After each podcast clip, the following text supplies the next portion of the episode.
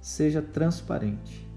Josué capítulo 7, versículo 21, conta exatamente o momento em que Acã se apropriou de algo que ele não deveria ter pego, algo que era consagrado ao Senhor.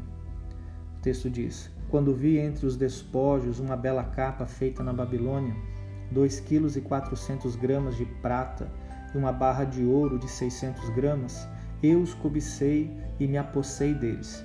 Estão escondidos no chão da minha tenda, com a prata por baixo. Acã acabou se apropriando e escondendo coisas que eram consagradas ao Senhor, após a vitória do exército de Israel sobre a cidade de Jericó.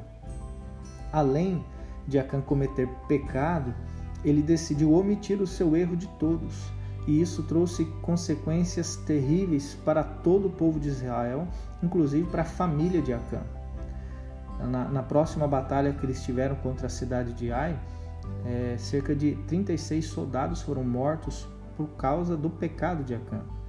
Muitas vezes os nossos pecados afetam profundamente outras pessoas. Mesmo que ninguém saiba, as consequências dos nossos pecados são inevitáveis. A única forma de Acã consertar o seu erro era se arrependendo, confessando o seu pecado e devolvendo tudo o que havia roubado. E isso também vale para nós hoje. O Senhor espera a nossa transparência e sinceridade em tudo que nós fazemos. Nosso maior problema, na verdade, não é o pecado em si, mas o fato de tentarmos omitir e esconder os nossos erros. E quando fazemos isso, perdemos a possibilidade de sermos transparentes com Deus e com as outras pessoas. Pior do que o pecado é você ocultá-lo e tentar se passar por alguém que está certo. Por isso, é necessário que você seja transparente. O pecado precisa ser confessado para ser curado. Você precisa se arrepender e, se for necessário, faça as reparações e restituições com as pessoas afetadas.